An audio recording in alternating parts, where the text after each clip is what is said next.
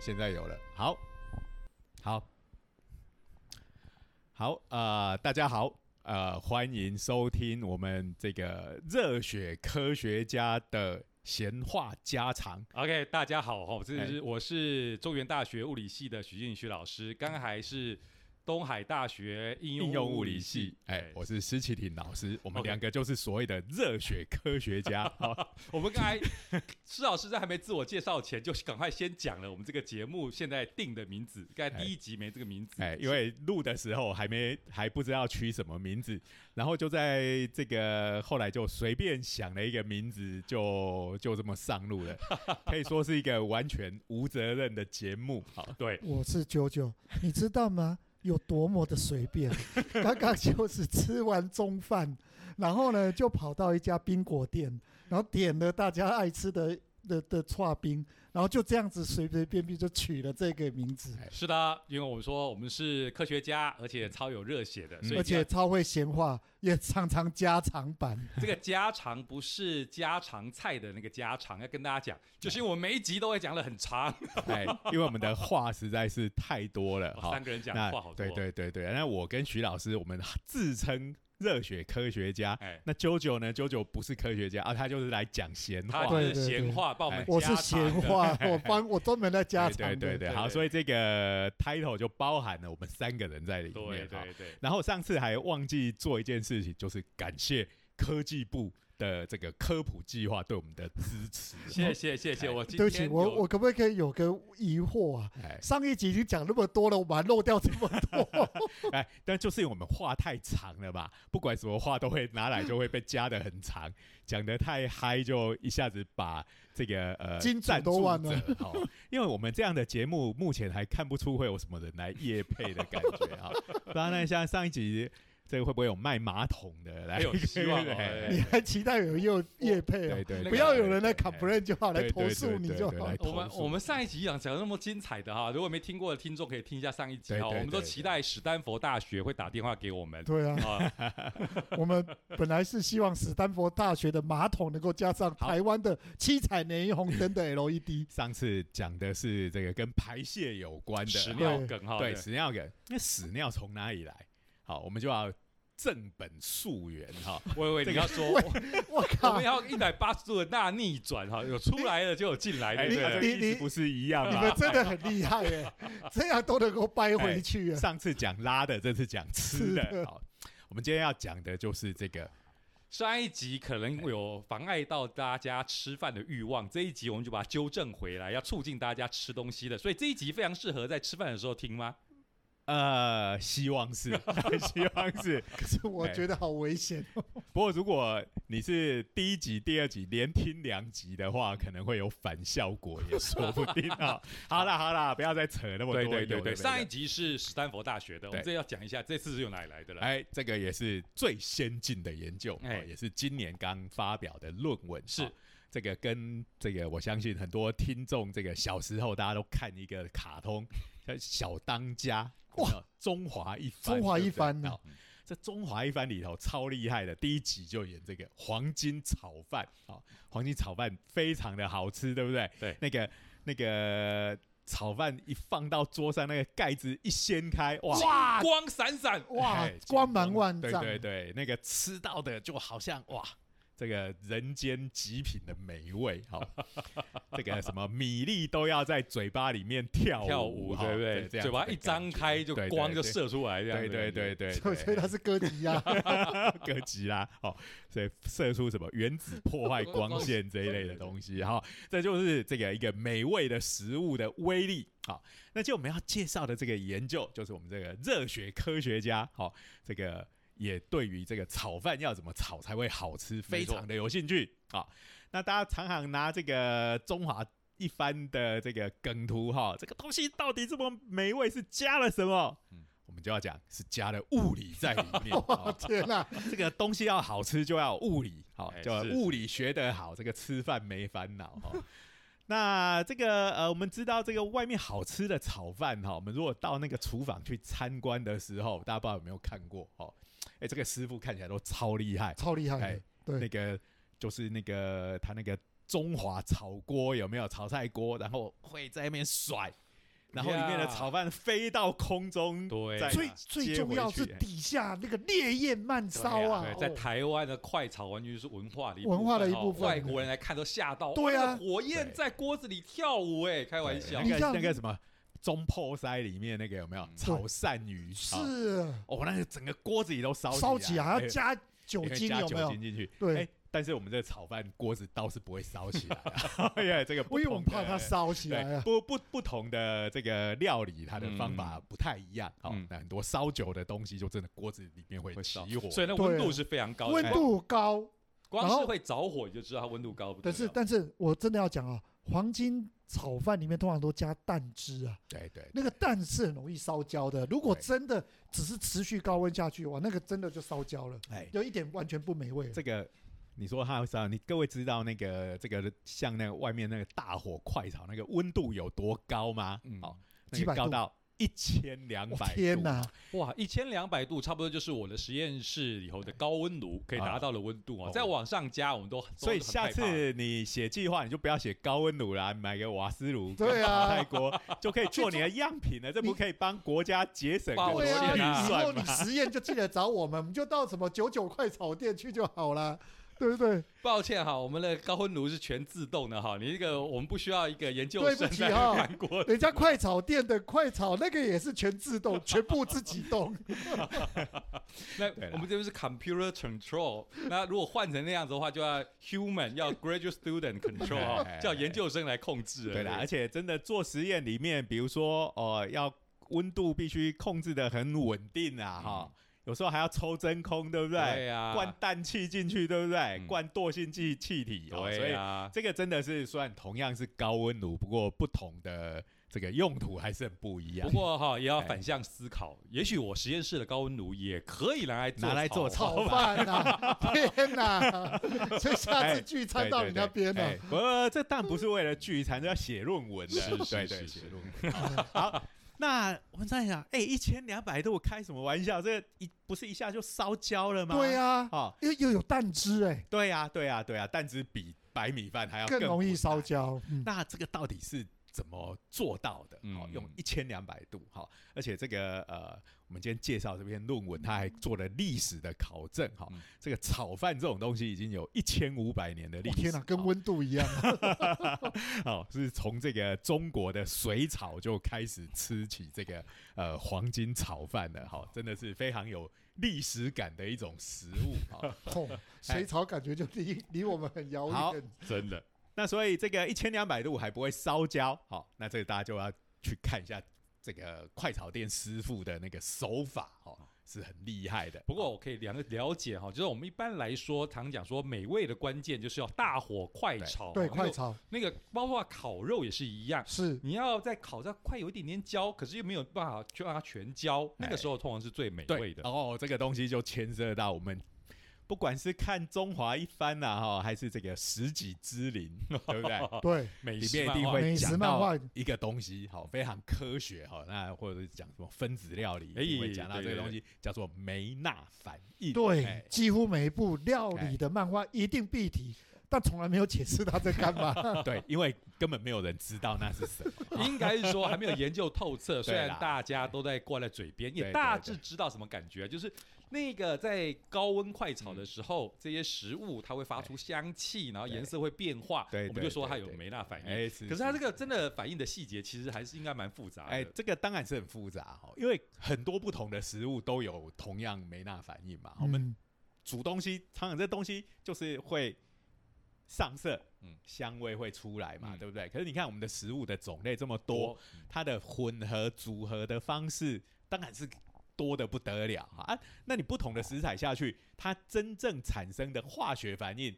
当然，细节上不会完全一样，嗯好，所以我们是把这些东西的总称，好，就是这当然是一开始注意到这个现象的人，用他的名字啊，这个梅纳先生，好，来作为这整个这样子的反应，好的总称。天哪嗯，我我真的现在误解才解开，哎梅纳反应，我以为是镁跟钠，就感觉这样是一个化学变化，你知道吗？抱歉，我还以为你要讲的是没那个反应，那个都是人家在唬你的，哎不是，没那反应你应。这是冷笑话吗？对啊，哎、哎不行啊！你身为一个物理老师，首先这边在讲冷笑话然后另外一边哦，在我讲一个就是你在周期表上面看到的镁跟跟钠，对那不对啊？你这个哎讲讲到冷这个太危险了，好不好？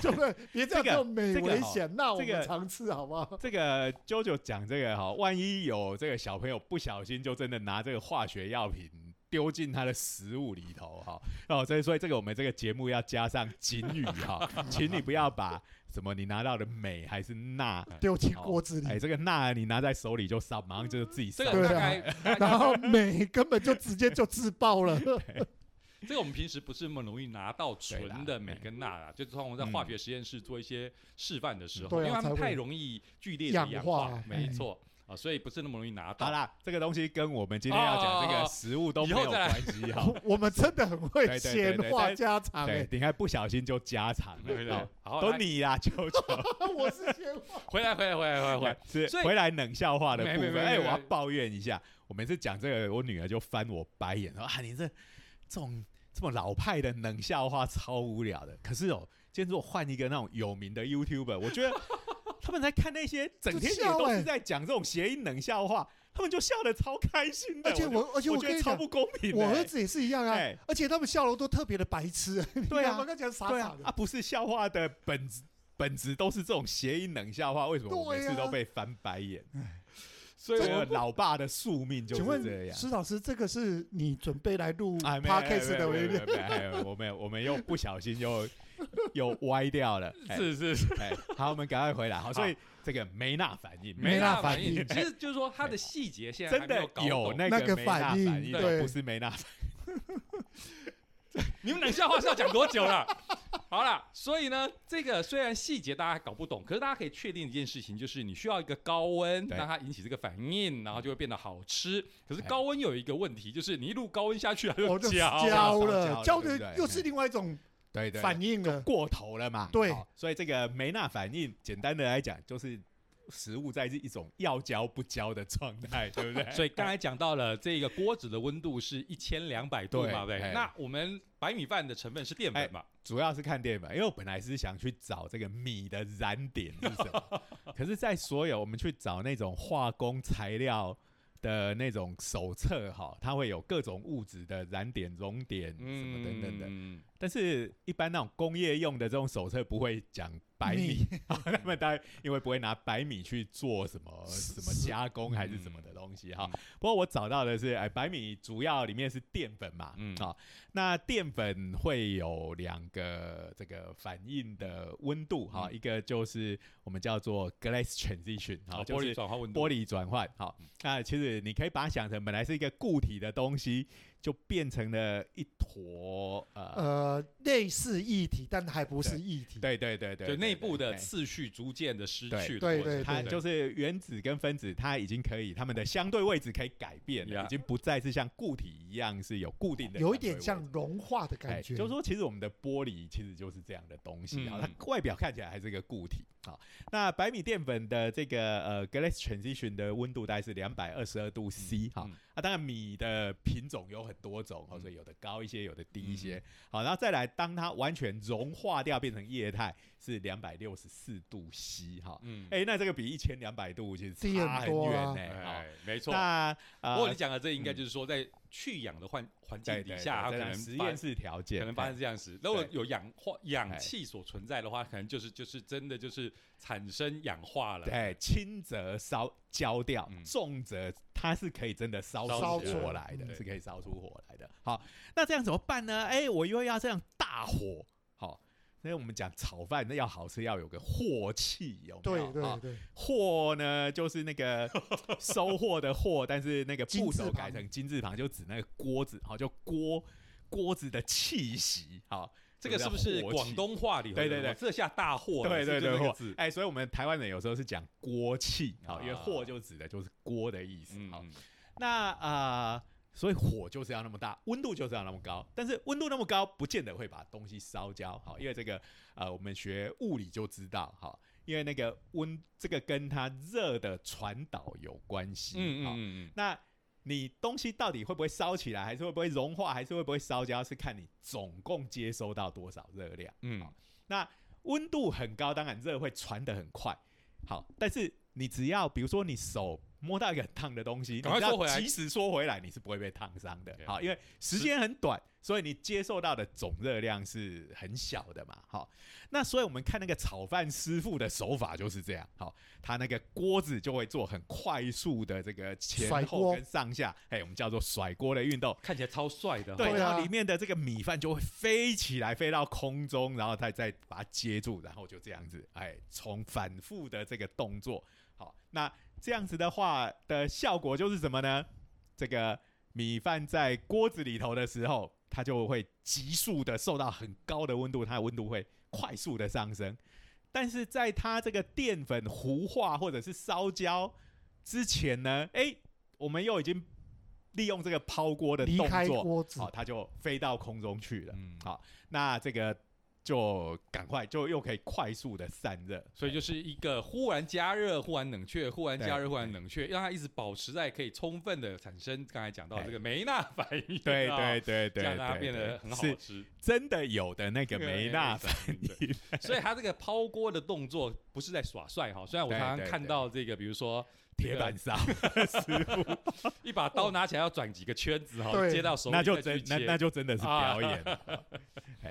好，所以这个抛锅不是为了耍帅，是真有它的目的啊。那这个呃，我们两位热血科学家哈、看到这个这个东西，我们的热血就来了，我们赶快拿出纸笔来算一算。哎，哈这个真的是可以算对哦，。去查了一下，哎，这个中间锅子跟米饭中间是油嘛，好，我们就算一下这个热导系数，把我们的这个呃物理学里面的热传导公式拿来估计了一下，这个呃这个米饭在锅子里面到底会被加温到什么程度？好嗯嗯嗯，啊那当然大概估算的结果出来啊，中间的过程如果有兴趣的话，请大家来念个物理系 哈。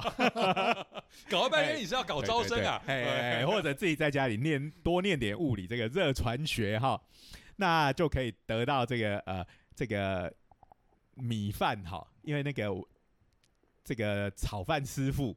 他的这个炒饭的动作呢，大概是一秒甩三次锅。啊想象一下，大家如果到快炒店的时候，对。应该有看过师傅在那边甩哈，一二三，一二三，差不多这样子，哎差不多是这样嗯。好，哎，可是这个可不容易耶，因为那锅子有一点四公斤很重，对，然后再加上里头的米饭跟材料，好，呃，所以这个呃其实相当不容易，哈，那所以等于是一个周期大概是零点三秒左右，好，那我们就大概抓一下嘛，好，大概米饭在锅子里待了零点一秒钟的时间，好，这个时间可以让它的温度上升五十度到一百度左右，好。哎，很快呢，对啊，对啊，一零点一秒，好，那如果我这个刚煮好的饭，呃，比如说是一百度左右，好，那它就可以升，呃，零点一秒就升高到快要两百度，对，没错，哎所以这个非常厉害。嗯，好但是你如果让它一直待在锅子里，当然就会焦了焦了，就烧焦了。哎、你刚才讲两百六十度，它就已经开始糊化了。在烧焦之前抛到空中，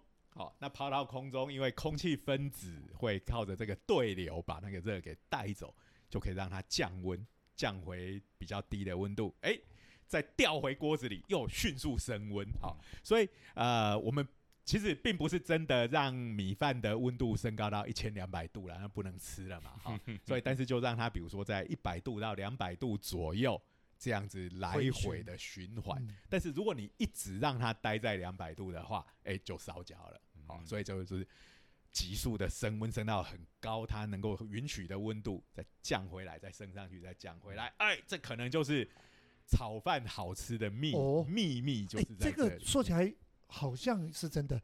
你你你知道我们在家里煮水饺都会有个小偏方，哎，就是水滚了，水饺滚了之后要加冷水，那种感觉像也是像突然间好像要给它一个降温。然后我们很多东西的食物都会告诉你煮煮热了之后赶紧泡冰水，那嗯我们也不知道是不是这样子可以增加梅纳反应。这个就不同的食物有不同的做法。老实讲，老实讲，真的不知道。对哎，但是其实很多做法是这样、哦，一千五百年前的炒饭，到现现在才终于有人去研究研究那你看这个食物哈，光是中华料理就不知道多少种你。看看，我们就这样就一，个一个去研究，到底为什么它会好吃你。看看我们我们华人就这样浑浑噩噩吃了 炒饭，吃了一千多年，都不知道它好吃在哪。这个这个是智慧的结晶哦，要要这样这样想。我们现在的科学家还有继续有东西可以做研究，漫画可以继续画美食漫画，对对都要感谢这一些经验呢。哎，开玩笑，哎，好，所以呢，呃，这个就得出了一个假设，哎，为什么快炒店好的这个炒饭炒起来硬是比我们在在家里好好吃吃？好，这个算对各位家里的妈妈或煮饭的，如果是爸爸或者小孩，有点对不起，好，但是确实要有那样子的器材、那样子的火力、那样子的技术，好，才是职业级的炒饭。好，那哎。我们的话呢，就在家里，因为温度没办法到那么高嘛，好，那我们大概没事也不会拿着一点四公斤的东西在那边做一秒三次的抛锅，哈对，实在是太累了。好，嗯。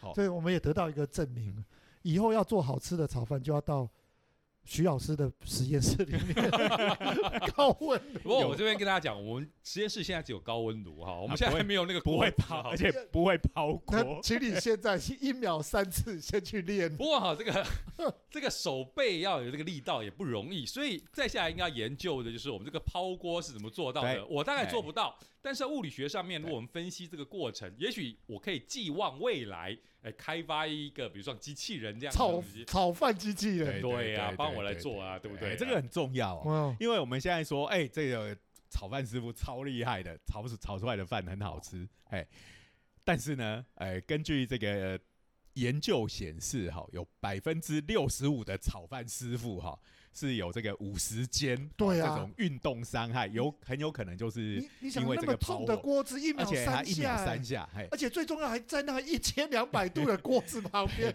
天哪，对那不练铁砂掌了。所以这时候物理学家就介入了。好，嗯我们如果说要做一个机器人来帮我们炒饭的话，我们首先当然必须能够抓到这个炒饭功夫的精髓在哪里，对不对？说的是啊哎，锅子到底要怎么样的甩，甩几度？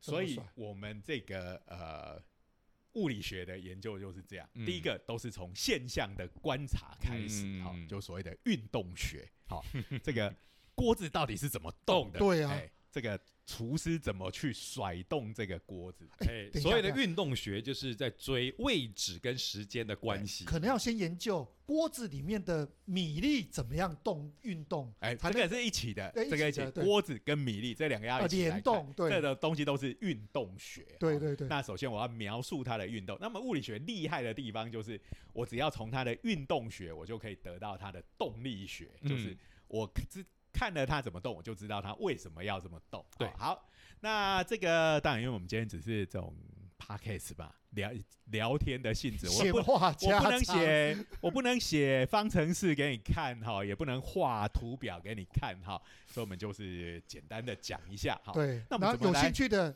就来念，就来。念物理。又变成招生节目了。石老师有没有感谢我？帮对你对对对对对对，我来欢迎来我们东海大学应用物理系。要来中原大学也很欢迎。好，好，各位可以就近找一个对学校中原大。学可以这哎，个其实不见得吃要我们两个学校，任何一个物理系，反正念物理系都超赞的。呃对对对对对对。好，那这个我们描述这个锅子的运动呢，哎，这个我先讲一下这个研究呢，啊，是我们台艺的科学家，好、叫做胡立德教授啊，他现在是在美国的乔治亚理工学院，也是名校啊，哦开玩笑。上次讲了斯坦福，这次是对乔治亚理工。Tech，对啊，那他这个非常的有趣，好，我们等一下有或以后有机会可以多讲一些他的事迹，好。那他这个来到台湾的时候，好，然后有时候办那个研讨会会，他会也会回到台湾，好。那他是他就呃，这个带朋友就带他到台中、台东去吃快炒，好，然后就看到这个这个炒饭。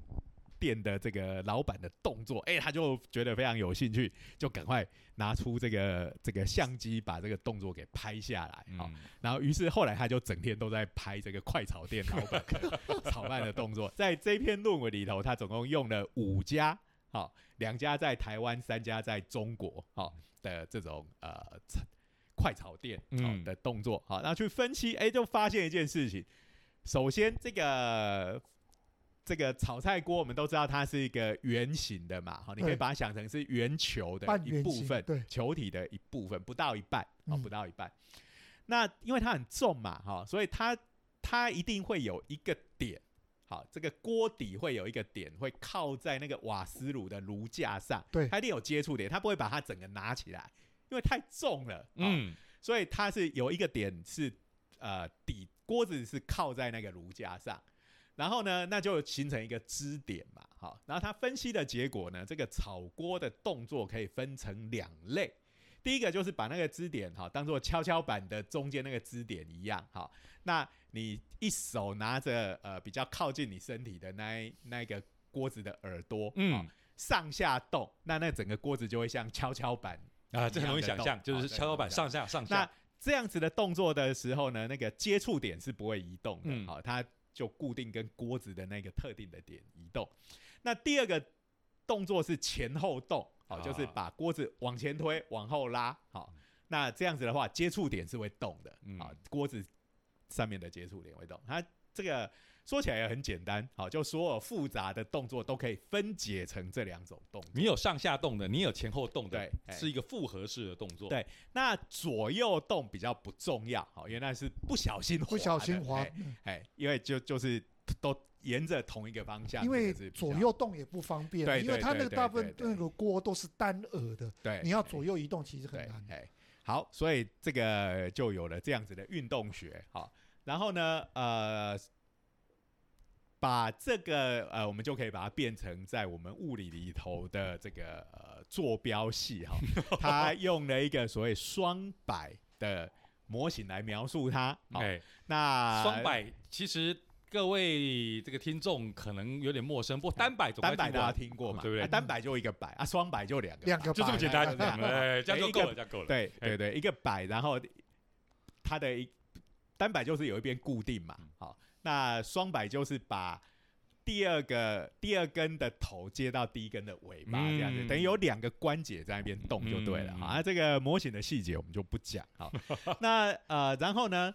就呃，它整个当然要有这整个系统的大小，各个部位的尺寸哈，比如说这个锅子的直径是三十七公分，好，高深度是十三公分，好，那这样子呃可以推算出这个如果恢复它那个球体的呃半径是二十公分这样子。这边很遗憾的哈，各位听众没办法看到这个图形哈，我这个。这个论文上面哦，就非常认真的哦，把这个锅子啊，然后画成一个坐标图啊，然后写出方程式啊，去描述这个锅子怎么运动的哈。哎，那这个大家看到了，可能只会觉得你们这些物理学家大概都脑筋有问题不，过不过基本上我们看到这个也是直接跳过，直接跳过看结果，哎对，我们就看结果哈。啊，不过我觉得非常精彩哈，对就是对对这个科学家可见跟我们一样热血的科学家哎所在对这个就跟我们吃炒饭一样，我们看的很精彩，我们也不会去研究这个，我们就吃炒饭就好了。那这个科学家就是追根究底，对嗯，这个你们会拿炒饭相机好吃，啊，我们就要想它为什么好吃，它这么好吃一定可以重现，嗯。我们就做个机器人来重现它。嗯，啊，这通常在美食漫画里头都是坏人，对对对对，好人一定都说这个一定要是因为有人心，道一定是人心，要放进你的灵魂？对，你要放出你的精神，那个感觉，那个心意就会传对对递过去。对对对对啊嘿，可是我们科学家把我的灵魂放进机器人，机器人再放进食物，难道不可以吗？是我 AI 了，可是通常在美食漫画里头，这真的都坏人那一边，好吧 这整这种料理的过程全部科学化、规格化，哎、通常都坏人。难怪难怪那个徐老师整天都跟我讲要征服世界，坏人好要征服世界，所以首先我们要把这个炒炒饭炒现。哎、你只要征这个，就人家讲的嘛，要征服一个人，要先征服他的胃，对不对？我们如果要征服世界，只要征服全世界的人的胃，也算是一种征服。好好好还真能扯嘞太厉害好了！我们做这一集节目，简直就来征服世界的前哨战了。好，所以我们再看这个论文，接下下来他就画出那个曲线图嘛，就讲说你那个震荡啊，然后要怎么样子震荡，然后频率啊、周期啊、哎它的相位啊，中间经过一百页的论文以及 一百个方程式的推导没有一。百页啦对，OK。没有，通常我们物理的论文都蛮短的，这个这一篇大概十页左右啦嗯。我们直接进入结果，哎对结果大家都关心结我果。们怕炒饭吃不到了。这个结果还真的是丢到电脑里头，用数值模拟出来的。他他是这样子，就是说，第一个是拍一下真正厨师的动作，嗯。哦，那就看他是诶、用多少的频率，我们刚刚讲一秒三次嘛，哈、再来我偷偷讲一下哈、就是他的五个厨师，好、两个台湾人，三个是中国的厨师，好、其实我们台湾的这个有点技高一筹，好、我们抛锅的频率有高他们一点点。我靠！这篇论文真是台湾之光 哦、包括里头取样的台湾厨师，包括对写这个论文的是我们台湾这个我又要想到这个 科学美食漫画，一定都打擂台，对不对。糟糕，我的抛锅频率输给他。对，我知道火再加热一点，一千五百度。哎，你频率低，你火再加热就会烧焦你听我。讲嘛，这不就反派了嘛？反派就就要烧焦啦，就是因为这样子啊，不行，所以我要加热。对啊，中华就是就会弄巧成拙，对然后对沉着。评其实审就会出来，你的败因就是 有焦味，我的我是做生九坑臭豆腐你你。你太激动了，讲到都破音了。哎，就事实上，如果你抛锅频率不够，你该做的是降温，而不是升温，对不对？好，因为你锅你的饭会在锅子里头待太太久久啊，好对，嗯好，那这个出来的结果是这样啊，他说呃，就是根据我们之前之前讲的，就是说炒饭好吃的秘密在于它温度要能迅速上升，上升，然后又能迅速降温，然后重复很多的这样子的循环，哦嗯，这就会好吃。好，那所以它就是有一个假设，就是说，如果我在这个抛锅的运动底下，哈，但是它就模拟了很多条件来看这些锅子里的米饭能够飞多高、飞多远，有多少的比例的米饭可以飞起来，好。而且还要回到你的锅子里，不能掉到外面，这很重要。这很重要。这超重一要。锅炒一遍半锅，不然不就当然好吃的，就就有一半在外面。就就太浪惨了嘛，对不对？对好，那如果以这样子的条件，好，就是要有越多的比例的米饭飞起来，好，然后要飞得高，飞的距离又远，当然是在锅子的范围以内。好，它定下了一个这个范围，好，就是每秒三次，其实是最低限度。哦，这就是人类的极限，也只是刚好及格而已。好，所以意思是说，如果我们做个机器人，搞不好可以打破这个极限 哦说。最高你可以到两倍，每秒六次。啊哇，那可能所有的厨师都阵亡，我 那个已经不是会五十间了，可能哇一百间。间。不过其实我们这个只是说，哎、你又弄错方向了。五十间是说人到了 五十50岁，肩膀很容易出问题，所以你应该讲不是五十间，50是岁二十五25间。二十五岁你的肩膀就出问题。我们的话题真会那我们重大天到底是在正言班、正明班？好，所以我的意思是说，就算是我们开发出一个机器人时，它这个抛锅的频率增加，其实也不见得是会变更好吃。对对对对因为只是说这样子也是符合我们一个这个锅子要让它对对对成功的炒饭的过程对。啊，当然。是不是说真的飞越高、飞越远就越好吃？这个还是真的要找一群人来做嗯临床实验，好。然后真的什么临床实验？你要说哎盲目试吃对对对对，好笑。双盲邻桌哎测实验，对对哎对，看他会不会嘴发金光啦对 对，对双目流泪啊。会不会变歌姬哎呀？这个也是这个呃美食漫画里面一定会有的桥段，对对不对？不过无论如何，如果你抛的越高，看起来越炫，是真的啦。对对对对对。那另外一个就是说，刚才讲的那两种动作，好嗯，跷跷板的动作跟前后拉扯的动动作，这两个动作之间要有一个所谓的相位的这个固韵律性就对了。好，就是说嗯这个呃，你把它跷跷板上下的那个时机跟锅子前后推的时机要符合某一种的嗯模式，好要和谐。那这个东西呢，哎，就是呃，如果真的讲清楚，要写方程式了啦。好，嗯我们就不讲这个。好，那其实它的重点就是这两个，一个是频率，一个就是这两个动作之间的这种和谐的搭配，好，就能炒出这个好吃的炒饭。好，那呃，所以刚刚讲说，哎、这个三三赫兹到六赫兹，好，每秒三次到每秒六次，好，那这个三次已经几乎是人类的极限了。好，那如果要真的再往上，好，他说到六啊，你如果也不是越高越好，我六可以，那我我一秒一百次可不可以？好，他说抱歉哈，你这个频率再更高，这个真的就会飞到锅子外面去了。嗯所以它有个上限。好，那你要是低于两赫兹的话，低于一秒两次的话，你的米饭是不会焦飞的，哦，不会飞，不会飞，它、不会飞，当然就烧焦了。对对对嗯不会飞。米饭如果飞不起来，就无法成为好吃的米饭。不会飞的米饭就不是好吃的米饭，哎哎，这样子，哎，这句话、哎还蛮熟悉的啊。这不是红红猪里哦，不会飞的猪就不会飞的猪猪只是个普通的红猪猪，好，那这个米饭也是一样啊，好，所以呢，呃，这个就是这样子的一个研究，好嗯。就呃告诉我们这个炒饭好吃的秘密。嗯。好那这个东西，哎，可能可以帮助我们去做这个炒饭机器人的设计。好，太重要了，这研究太重要了。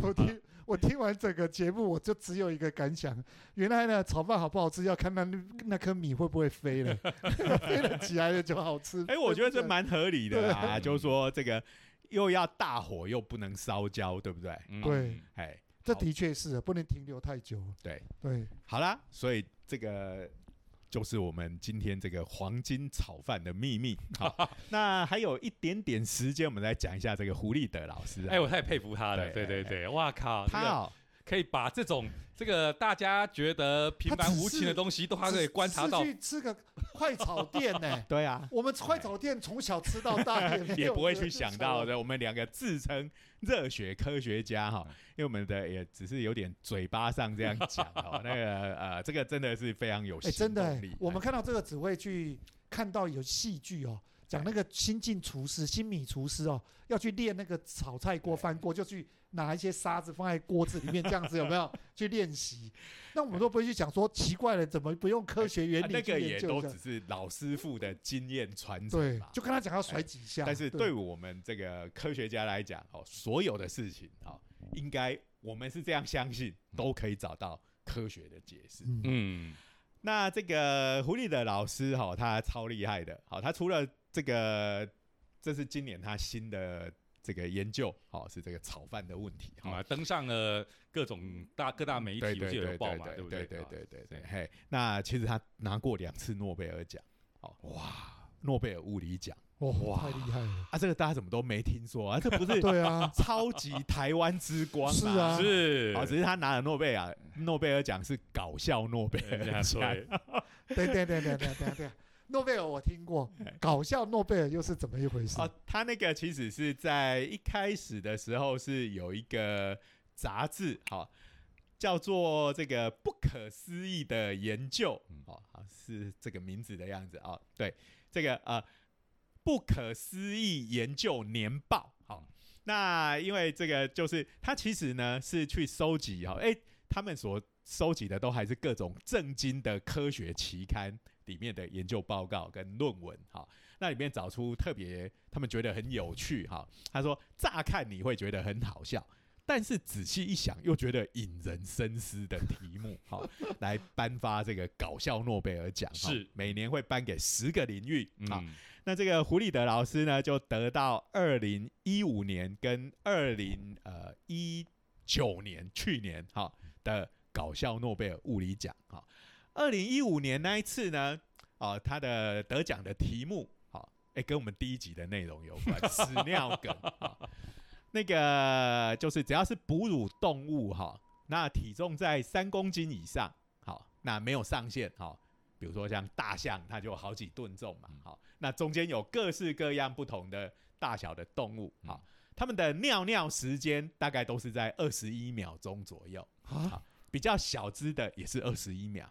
啊，像大象，它膀胱一定比小小动物大非常多、啊，还是二十一秒也。是二十一秒。好，那这个是它各位听众要兴趣哈，拿个码表自己来试一下也是。二十一哎，秒，当然它有个这个误差范围啦，哈，就二十一加减十三秒，这误差也还哎是有点大的是有点大啦，但是它是在同一个数量级是里面。嗯但是你看，三公斤跟大象是好几吨，那个是差了一千倍以上。嗯，好，但是尿尿的时间都是大概在十秒到三十秒。大家可以想象哈，哎就大象它的体重差不多可以上上几百公斤嘛，好几百几吨上千嘛，几吨，装了上就是那千公斤的嘛，亚洲象大概是三吨左右，啊，哦非洲象就更大只，那就是哎。三千公斤左右嘛对。然后你看小老鼠，小老鼠只有只有零点几公斤嘛，呃，它小老鼠不算，它是三公斤，三公斤哦以上那可能就是小猫小狗，小猫小狗，OK，了了解了解。那即使没有像小老鼠那么小，哎，也是差了一千呃倍啊。也是好，对对，那你看那个大象的尿是比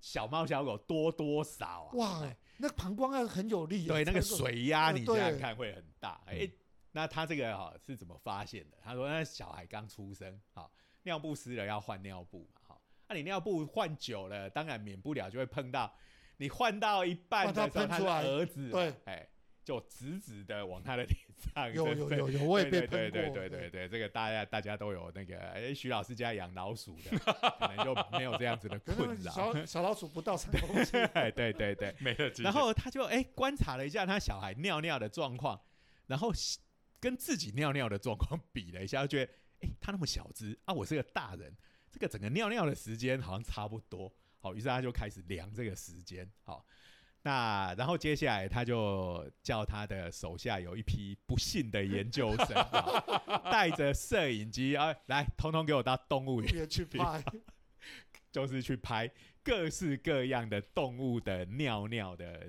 状况啊。我真是太佩服了。哎，他他说他学得非常惨啊，那个拍完要坐公车回学校哈、浑身那个动物的屎尿味哦，哇，这个旁人都用白眼看他们，哎然后我就得到了这个啊。当然，这个东西并不是只有说、哦、观察这个现象哈、他还会去深入的研究研究为解剖学？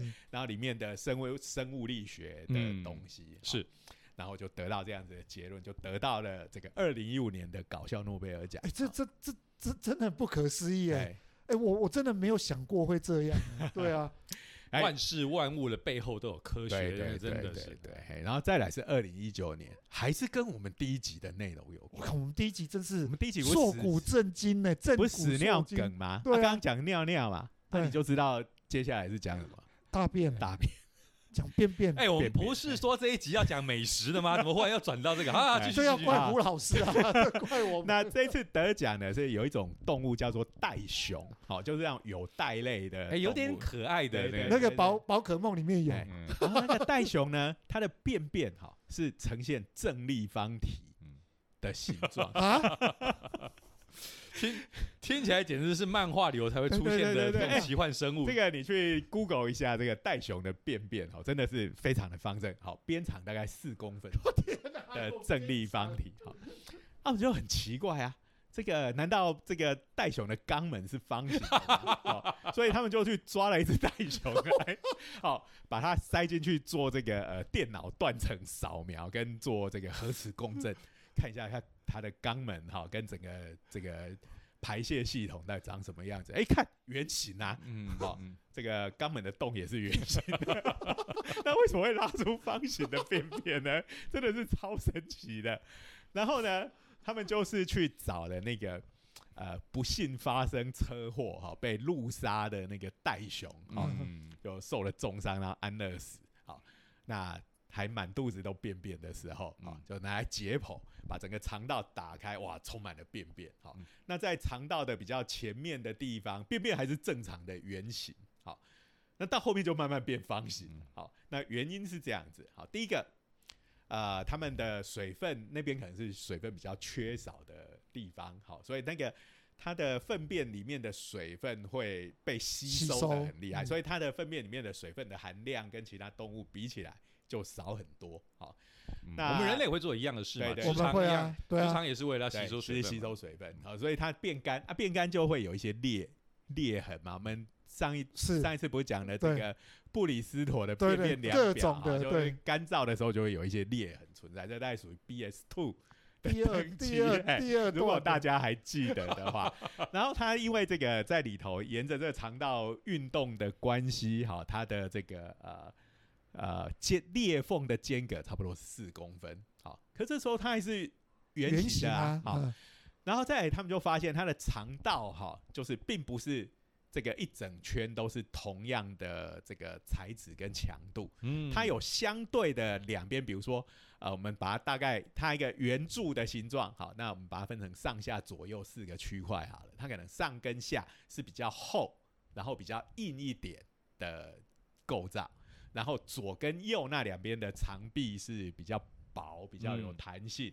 好，但你想它的这个便便在里面一撑挤过去的的时候，挤压的时候上，下就开始对塑形，其实上下不太会变形，对然后就被撑开，哎，左右就被拉直了，对有没有？那所以拉出来就变成方形的便便便好，然后他们就还用很多不同的布料去缝制。模拟类似它的肠子的结构，然后塞一些这个颗粒状的东西进去挤压，好，哎、出来就真的会可以得到方形的东西，好，于是他就又得到了二零一九年的搞笑诺贝尔物理奖，好，那这是跟呃他跟他一起得奖的是就另外一位台湾人，哎，台湾之光，台湾之光，好，是是是，屎尿之光，这是称赞哦，开玩笑，研究这对个东西背后的科学，这是真的是值得研究的。但是这个东西大家不要觉得只是好笑而已，其实它的很多的研究，我们现还是物理耶，我们现在有所谓的仿生科技，是的。好，就是呃，因为生物经过这种几百万年演化、千锤百炼的结果，哈，它很多身体的构造其实是呃很值得拿来我们在工程上，对，比如说我们要做什么东西可以借用的，是啊，嗯你想想生命可以持续这么久，一定有它的道理在啊。对，好，所以时间差不多了，好好，那我们今天呢？要祝大家什么？第一个，随时吃到好吃的东西，好吃的炒饭。没错。那、第二，是不是又是要便便顺利？祝大家能在二十一秒内顺利千万千万不要像袋熊，变出来都方形的。对对对对对。然后呢，布里斯托又只有到等级二，这麻烦大条了。好，那我们今天的节目就到这个地方。对，好再次感谢一下我们的金主科技部好，那，欢迎大家下一次再来光顾我们这一个呃热血科学家的这个闲话家常，来来来，第三集绝对不能再讲屎希望尿梗对对对，我正要讲这一集，希望下一集不要再讲到死尿。不然我可是们都会被定位叫屎屎可尿可是有时。候哈，我们刻意避开这个主题啊，讲着讲着，好像不小心就又会歪过去。奇怪了，我们就这么偏爱这个好了？已经加的很长了，不要哦再又加长了，长又加长了。好，那今天的节目就到这边，啊谢谢，谢谢拜拜。